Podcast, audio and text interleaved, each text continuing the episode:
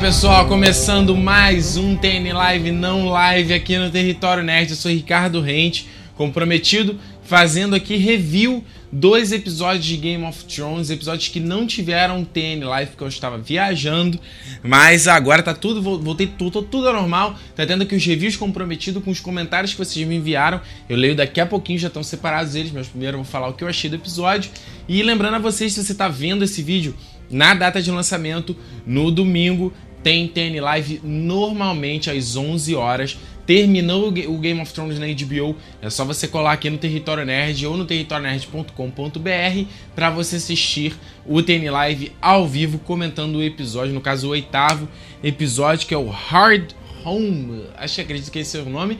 Mas hoje eu vou comentar com vocês o sétimo episódio dessa quinta temporada, dessa problemática quinta temporada de Game of Thrones, que é The Gift, que foi o sétimo episódio, o último episódio até o momento. E eu vou, vamos começar o seguinte, falando. Uh, uh, a gente teve um momento da muralha ali, daquela despedida do Jon Snow, indo em direção a Durolar, como eu falei para vocês, isso é uma coisa que acontece nos livros, mas o Jon Snow não tá envolvido. É, primeiramente, porque agora ele é um Lorde Comandante, ele não pode mais estar envolvido no combate, ele tem que prezar pela vida dele, porque ele é mais importante quanto líder do que como combatente. Mas na série eles deram uma desculpa ali do Tormund, falando, cara, se você não for, a galera não, não vai me ouvir e tal, é melhor você ir. E o episódio promete bastante coisa. O ataque deles a Durolar, parece uma, quem viu nos trailers parece uma parada muito, muito foda. A gente teve a, é, a partida dos tênis no episódio anterior. Inclusive, eu esqueci de falar uma coisa do episódio dos tênis. Você vê como é que as coisas no Game of Thrones, elas começam e não terminam, não levam a lugar nenhum, né? A gente teve uns episódios atrás a Melisandre tentando seduzir o Jon Snow. E aí no episódio passado ela foi embora com os tênis e. Qual foi o propósito daquela sedução dela? Tipo, ela só realmente queria dar uma trepada com ele e, sei lá, pegar o sangue real dele para criar algum monstro da fumaça. Tipo, sabe? Fica tudo muito no ar, cara. É tudo muito sem propósito para colocar cena de peitinho, sabe? A cota de peitinho do Game of Thrones. Cenas para aparecer peitinho desnecessariamente. Essa temporada tá fazendo isso direto, sem qualquer propósito. Se eu fosse mulher, eu estaria incomodado de toda hora ver esse tipo de coisa. Eu, como homem, já fico, tipo, porra, ver peitinho é uma maravilha, óbvio, sem dúvida nenhuma, mas sem propósito da série, né? Se quiser ver isso, vai ver um pornô, não vendo uma série. Enfim, vocês entenderam o que eu quis dizer, né? Então foi uma trama também que ficou abandonada aí, principalmente depois que a Melisandre foi com, com os tênis, ficou mais perdido ainda e o Jon Snow foi para outro caminho. E a gente teve a cena do Mestre Aemon, que já estava dando indícios de que viria a falecer também, isso acontece nos livros, nos livros também, mas acontece no outro contexto. Ele, o Sam e a Gilly estão indo em direção à cidadela, eles estão viajando de barco, e o Jon Snow já prevendo que o Mestre Aemon não ia durar muito, manda o Sam pra muralha, pra, é, melhor pra muralha não, pra cidadela, para fazer o treinamento dele para virar um Master também, entendeu? Para ele voltar pra muralha e ocupar o lugar do Master Aemon. Aemon. pra isso ele tem que ir pra cidadela e fazer todo o treinamento. E ele manda o Mestre Aemon também, para ele poder descansar e sair daquele lugar terrível que é Castelo Negro, né? E aí, nesse meio do caminho, o Mestre Aemon delira, começa a ficar gaga e acaba falecendo também de causas naturais. E interessante é que na série Assim como nos livros, ele também falou muito do nome do Egg, né? Que era o irmão dele. Uh, e Egg, né? É ovo, na verdade, o nome. Que é o apelido de Aegon, né? Aegon Egg. E o Aegon V, o improvável, foi um rei também de Westeros. E ele é o improvável porque ele era o quinto, ele era o último filho do último irmão. Então, tipo assim, a chance dele virar rei era super remota, mas acabou que aconteceu, porque um monte de gente morreu. E ele acabou virando o rei Aegon, é, o improvável, foi um bom rei. E a gente pode acompanhar a história desse do Aegon, do Egg, nas, nas aventuras do Cavaleiro dos Sete Reinos, que foi publicada aqui no Brasil, uma história paralela que o Martin é, escreveu. São contos sobre esse personagem, o Sir Duncan the Tall e o Egg, né? É, o Sir Duncan é um cavaleiro e o Egg é o escudeiro dele. O Egg, ele fica disfarçado porque o pai dele achava que ele, se ele vir, fosse vir a ser rei, ele deveria botar o pé no chão e aprender e, e, ver as pessoas do dia a dia do reino que ele viria cuidar, né? Então é um, é um, livro muito interessante, são alguns contos. O Martin escreveu três até o momento, foi publicado aqui no Brasil em versão de livro, e o Martin já disse que pretende escrever mais contos desse cavaleiro aí. O Sor por exemplo, ele vira é, chefe da guarda real quando o Egg vira rei. Então é bem legal. Eu gostei deles terem, terem botado essa referenciazinha aí na série também. Mas a gente teve nessa temporada mais cenas desnecessárias, mais coisas que ninguém tá interessado em saber, mais histórias que a gente poderia ficar sem ninguém ia morrer, que foi Sam e Gilly, que é o núcleo mais. Isso não é tão porre quanto Verme Cinzento e Amy Sunday, cara. Que saco é o Sam. Tipo, o Sam é um personagem tão legal nos livros. A gente, se não tô enganado, a gente tem. Não, se eu tô enganado, a gente tem vários capítulos do ponto de vista dele. Mas ele não é tão chato quanto essa traminha, esse casalzinho que é esses dois, que é um saco isso, cara. Essa coisa de toda hora ter que ficar botando casal pra, pro público comprar. Cara, tem que parar com essa porra, entendeu? E a gente teve duas cenas aqui. Uma que foi a, a, a Gilly quase sendo ali atacada por uns caras. Quase sendo não. Sendo atacada por uns caras e o Sam tentando defendê-la, apanhando pra cacete. E depois eles tendo a primeira vez, isso é uma coisa que acontece nos livros também. Mas é chato, sabe? Tem tantas outras histórias pra gente saber, tem tanta coisa mais importante. Vai falar de Dorne, vai falar da Cersei da Marjorie, vai falar da. Mostra da Daenerys, que mais aparece nessa série, em vez dessas papagaiadas que ninguém tá afim de saber. Então, fica aí mais uma chatice desse episódio de Game of Thrones. E a gente tem um ponto desse episódio que foi uh, também parecido com os livros, que é a, a, a quando Tyrion e o Jorah são vendidos ali como escravos, né? Esses piratas capturam as pessoas e vendem depois esses caras na Baía de Escravos para que eles lutem nas arenas. E eles deram uma simplificada toda ali nesse, nesse, nesse, nesse mercado ali, tudo bem, sem problema nenhum. O grande problema é que eles fizeram com um dos personagens que compra, né? O Tyrion, né? Que é o. Uh, deixa eu até anotar o nome dele aqui. Yazan So Kaza.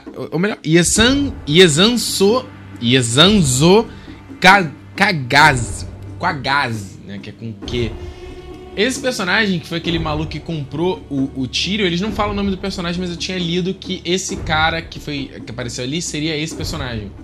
O Yezan é um cara que compra o Tyrion e o Jorah Mormon e ele é completamente diferente do que aquele cara que apareceu na série. Ele é um gordo, obeso, gigante, um cara que não consegue nem levantar e se urina. Ele se caga, ele se mija porque ele é tão gordo que ele consegue levantar. Ele é conhecido como Rei Amarelo, porque a roupa dele é toda amarela de mijo e ele fede a mijo. É um ser grotesco, nojento e ele. Ah, é, compra escravos bizarros, entendeu? Ele tem tipo um círculo dos horrores. Então, se tem uma mulher barbada, ele compra. Se tem hermafrodita, ele compra. Se tem gente deformada, ele compra. E por isso que ele compra o Tyrion e acaba comprando o Jorah Mormont também. Se eu não tenho nada, é um pouco diferente no, na, na, na, no livro. Acho que na série o Tyrion, é, ele que dá uma porrada lá no maluco, foi legal pra caramba para que ele seja comprado de, junto com o Jorah, mas eu acho que no livro é o contrário, tipo, Tyrion é comprado primeiro, o Jorah, e ele convence pro Jorah ser comprado primeiro, que o Jorah tá meio catatônico por causa da Daenerys lá, tá todo caladão, igual um, um bicho. E aí o, o Tyrion usa lá uma parada para que o Jorah seja comprado também. Se você tá com uma memória mais fresca dos livros, eu já li já tem dois, três anos, me lembra aqui nos comentários, mas era uma coisa mais ou menos assim. E mais uma vez, eles colocaram aí um personagem que ah, é, cara, essa área de Mirin, essa área de Essos podem colocar personagens mais exóticos, diferentes, porque esse é o mundo. Só que eles parecem personagens iguais que vivem o Westeros, sabe? Então acho que isso dificulta pro público entender que isso está acontecendo a milhas de distância de um pro outro. E como eu tava falando de cota de peitinhos, a gente teve mais uma cena gratuita que foi a Tiene Sand e o Bron ali na prisão. Muito, até vocês tinham perguntado isso no, no, sobre os episódios anteriores se o Bron tinha sido infectado quando ele foi cortado pela lâmina. A gente veio descobrir que sim. Mas mais uma cena que não acrescenta nada, ela só existe pra garota botar os peitinhos de fora. Ela é uma graça? Ela é uma graça. A cena é linda desse aspecto? É, mas o que, que ela acrescenta na história, cara? Ela não acrescenta absolutamente nada. É para desenvolver a personagem, mostrar que ela é mortal, para mostrar que, sei lá, o, John o, o Bron tinha sido infectado. Sabe, eles criam todo um ar, toda uma situação de tensão, para no final lá, tá bom, toma aqui o antídoto e fica curado. Olha como nós somos fodonas, hahaha. Mas eu estou preso tanto quanto você. Nós dois lutamos juntos e você encarou a gente, os dois ao mesmo tempo. Qual é o sentido, entendeu? Então, é mais uma vez a cota acontecendo aí pra. De, de, de peitinho, só pra mostrar a menininha ali bonitinha, botando o mamazão de fora. E a gente teve fechando a parte aí da Daenerys, aquele torneio que eu não entendi que merda é aquela ali. Aquele torneio de, de bunda suja. E eu achei tão mal feito a questão de produção que naquilo, aquilo dali nem parece que acontece em Mirin, né? Se você reparece, o, o, repara só, o cenário parece que é igual de Westeros, a fotografia é igual, a, a o, o, local mesmo, o cenário, parece que é um daqueles torneios que aconteceram do Robert Baratheon na primeira temporada. E ficou uma parada, sei lá, totalmente esquisita e para mim sem intenção nenhuma do Jorah Mormon ali é, dando porrada naquela galera. Primeiro que os caras estão caindo na porrada, matando, né, né? Cortando, degolando. O Jorah vai lá e só dá uma cabeçada pra eles desmaiarem, né? Fala sério. E o Tyrion tenta fugir, o cara corta a corrente dele. Por quê? E aí o Tyrion se apresenta pra Daenerys como se fosse um presente para ela. Eu achei a cena terrível, assim. Uh, é um momento que não tem no livro, né? Uh, até onde a gente leu, uh, o Tyrion e a Daenerys não se encontram, mas isso é iminente de acontecer ao ponto que a gente tá na obra. Mas é, eu achei extremamente zoada, assim, cara. O, o, o Jora participa do torneio também, mas o torneio nem é desse jeito, é um torneio super imponente, uma coisa meio gladiadora. A gente vai ver isso na temporada também. Mas eles resolveram mostrar esse, esse torneiozinho de bunda suja ali para ter o encontro do Jora com uh, o Tyrion. E pra você ver como é que as coisas não fazem sentido, como é mal escrito, é, tá tendo a luta ali a Daenerys fica totalmente fascinada. Oh, meu Deus, eu sei quem é aquele cara. Quando ela vê que é o Jorah, tirem esse cara da frente de mim. Tipo, ela. Se ela achou. Peraí, se ela reconheceu que era alguém, quem ela reconheceria se não o Jorah? Você entende? Quem, se, quem ela achou que seria se não o Jorah? Ela ficou fascinada porque o guerreiro era muito foda? Não, não, não me pareceu isso.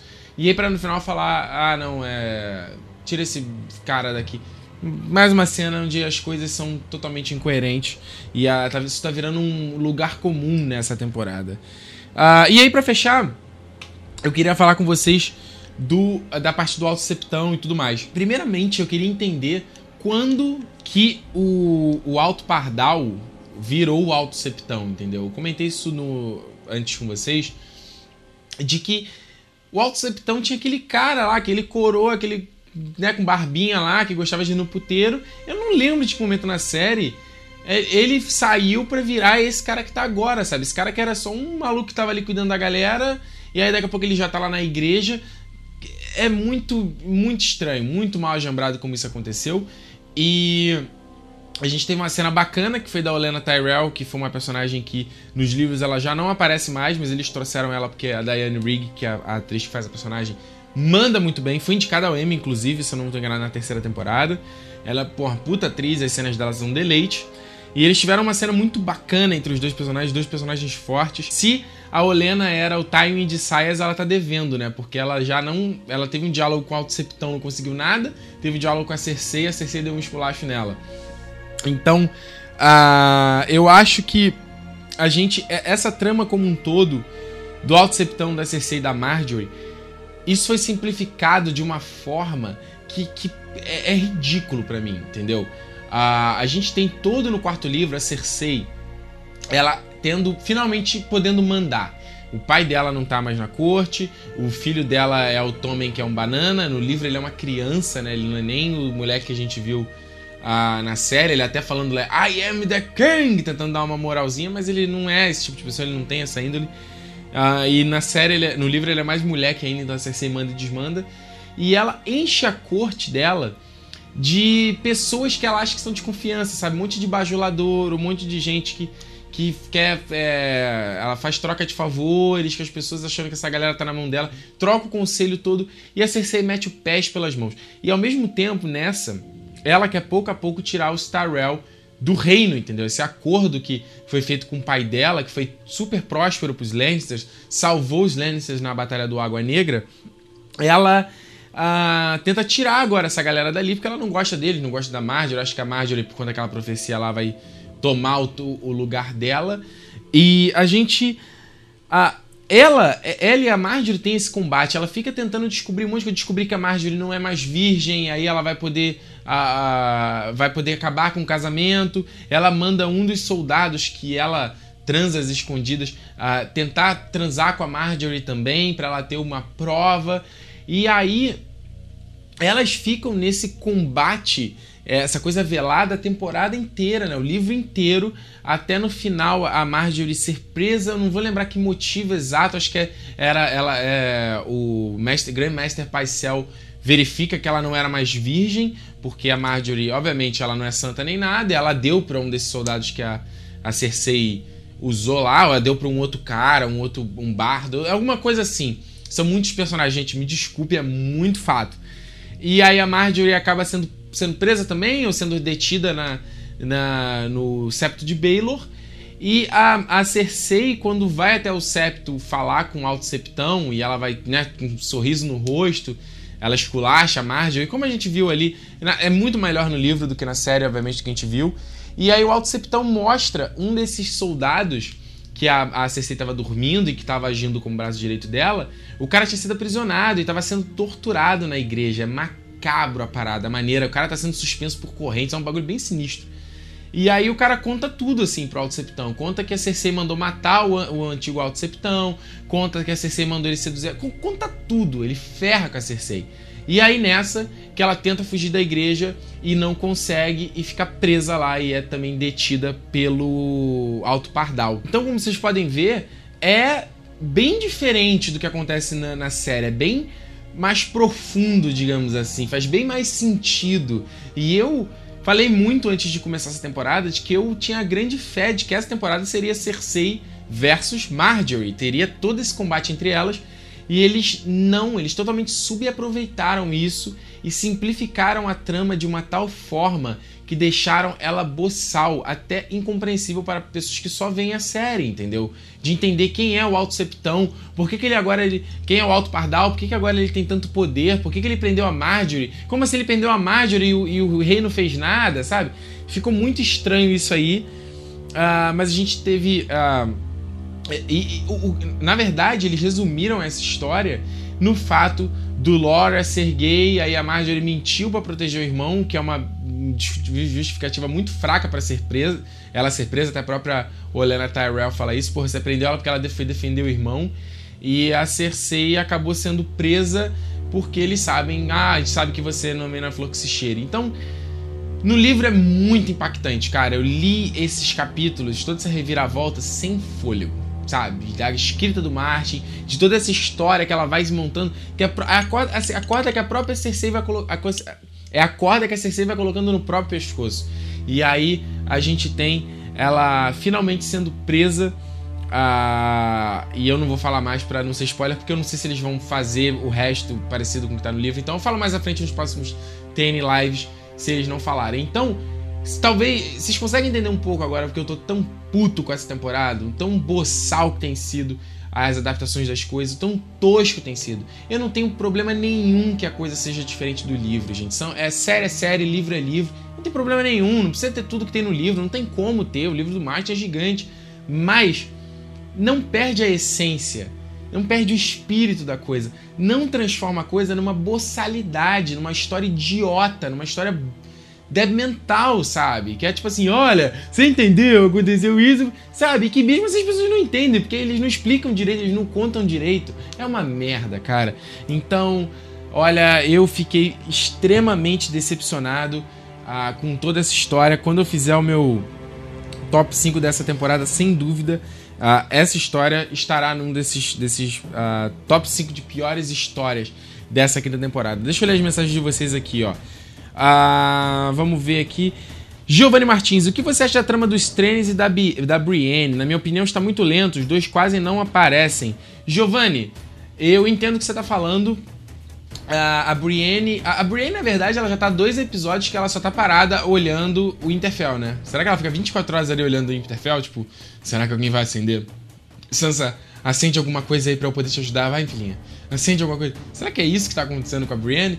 Uh, e como vocês até falaram comigo num time live anterior de que a Brienne quer se vingar dos Stannis, eu acho que isso vai acontecer no final da temporada, entendeu? Vai ter o ataque dos Stannis ao Winterfell que uh, me, me, surpreenderia se não tivesse nessa temporada, tem que ter.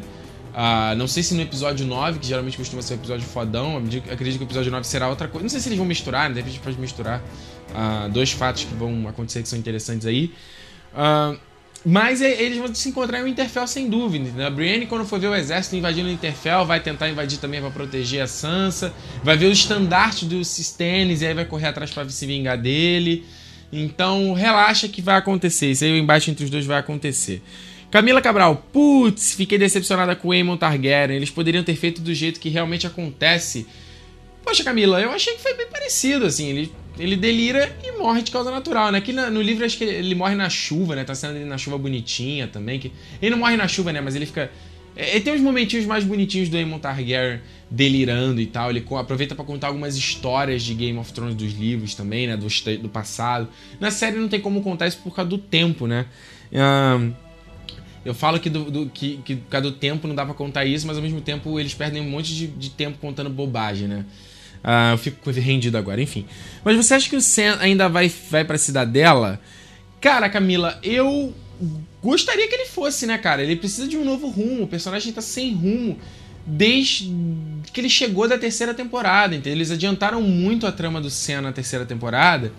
E ele. Tanto que ele. Acho que, se eu não me engano, ele nem participa da batalha final lá da muralha. Ele não tá. Ou ele chega eu, eu, lembro que era, é bem diferente a ordem como ele vai aparecer. Na série ele aparece bem antes, ele volta bem antes. Tanto que ele conta do Bran pro Jon Snow, coisa que não acontece nos livros, definitivamente.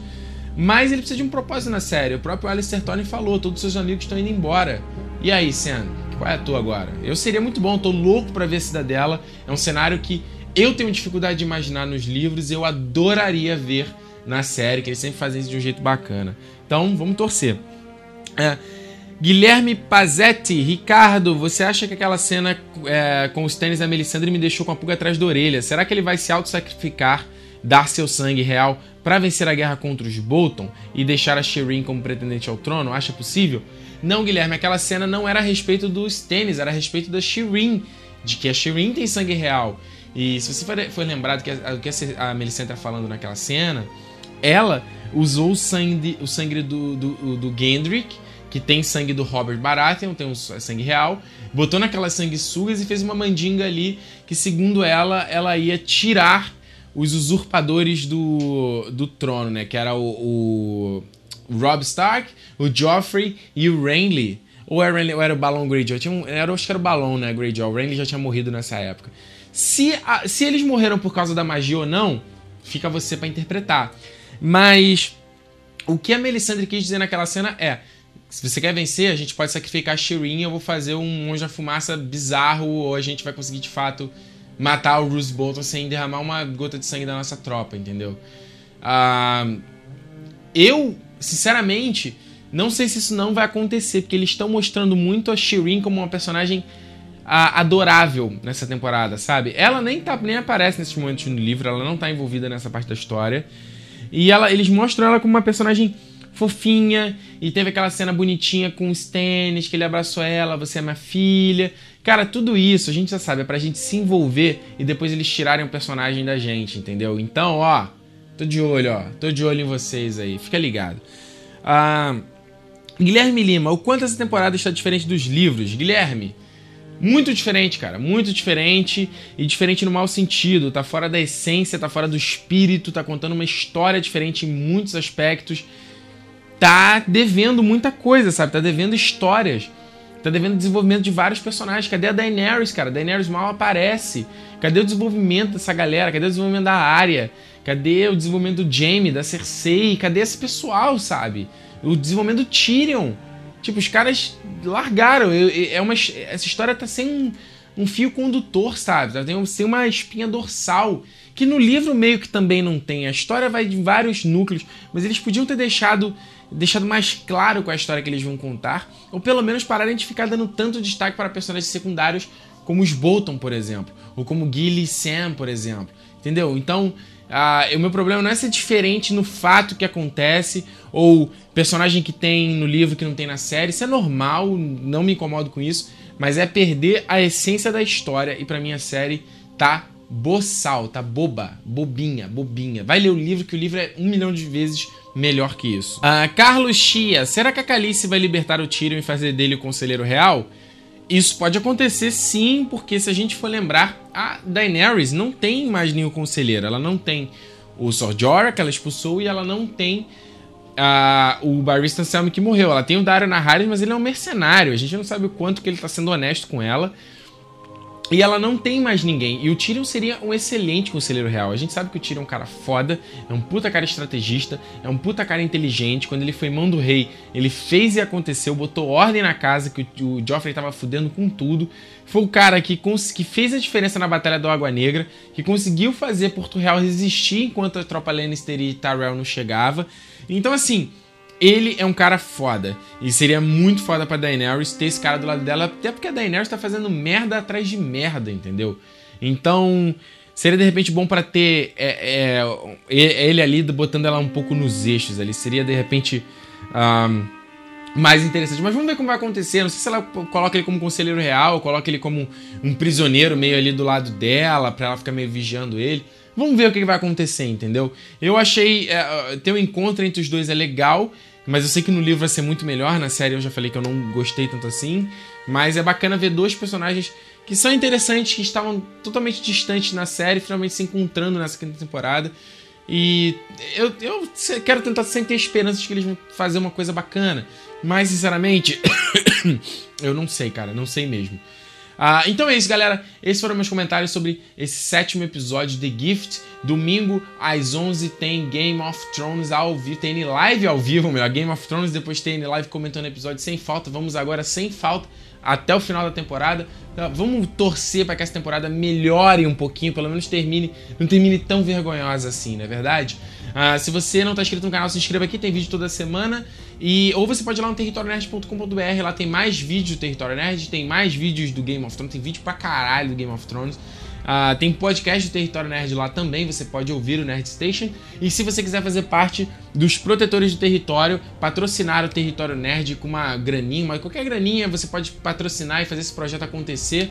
Você pode ir lá no patreon.com barra Território Nerd. Eu fiz um vídeo especial sobre a. Será que o Jon Snow é realmente um Targaryen? Eu dei meus pitacos sobre essa teoria, a maior teoria uh, de Game of Thrones, acredito eu. E eu fiz com exclusividade como um presente para a galera que me ajuda tanto no Patreon, que patrocina e apoia o território, dessa mega força pro território nerd. Eu quis agradecê-los fiz esse vídeo especial com exclusividade para eles. Então, se você quiser assistir e fazer parte dessa galera, é um presente simbólico, galera. O mais importante é que você queira apoiar o território nerd vai lá no patreon.com barra Território certo? Então é isso, o link para minhas redes sociais também tá aqui embaixo, me siga lá pra gente sempre trocar uma ideia antes aqui fora dos vídeos e a gente se vê num próximo vídeo de, é, de do Território Nerd e domingo no TN Live. Até lá, tchau!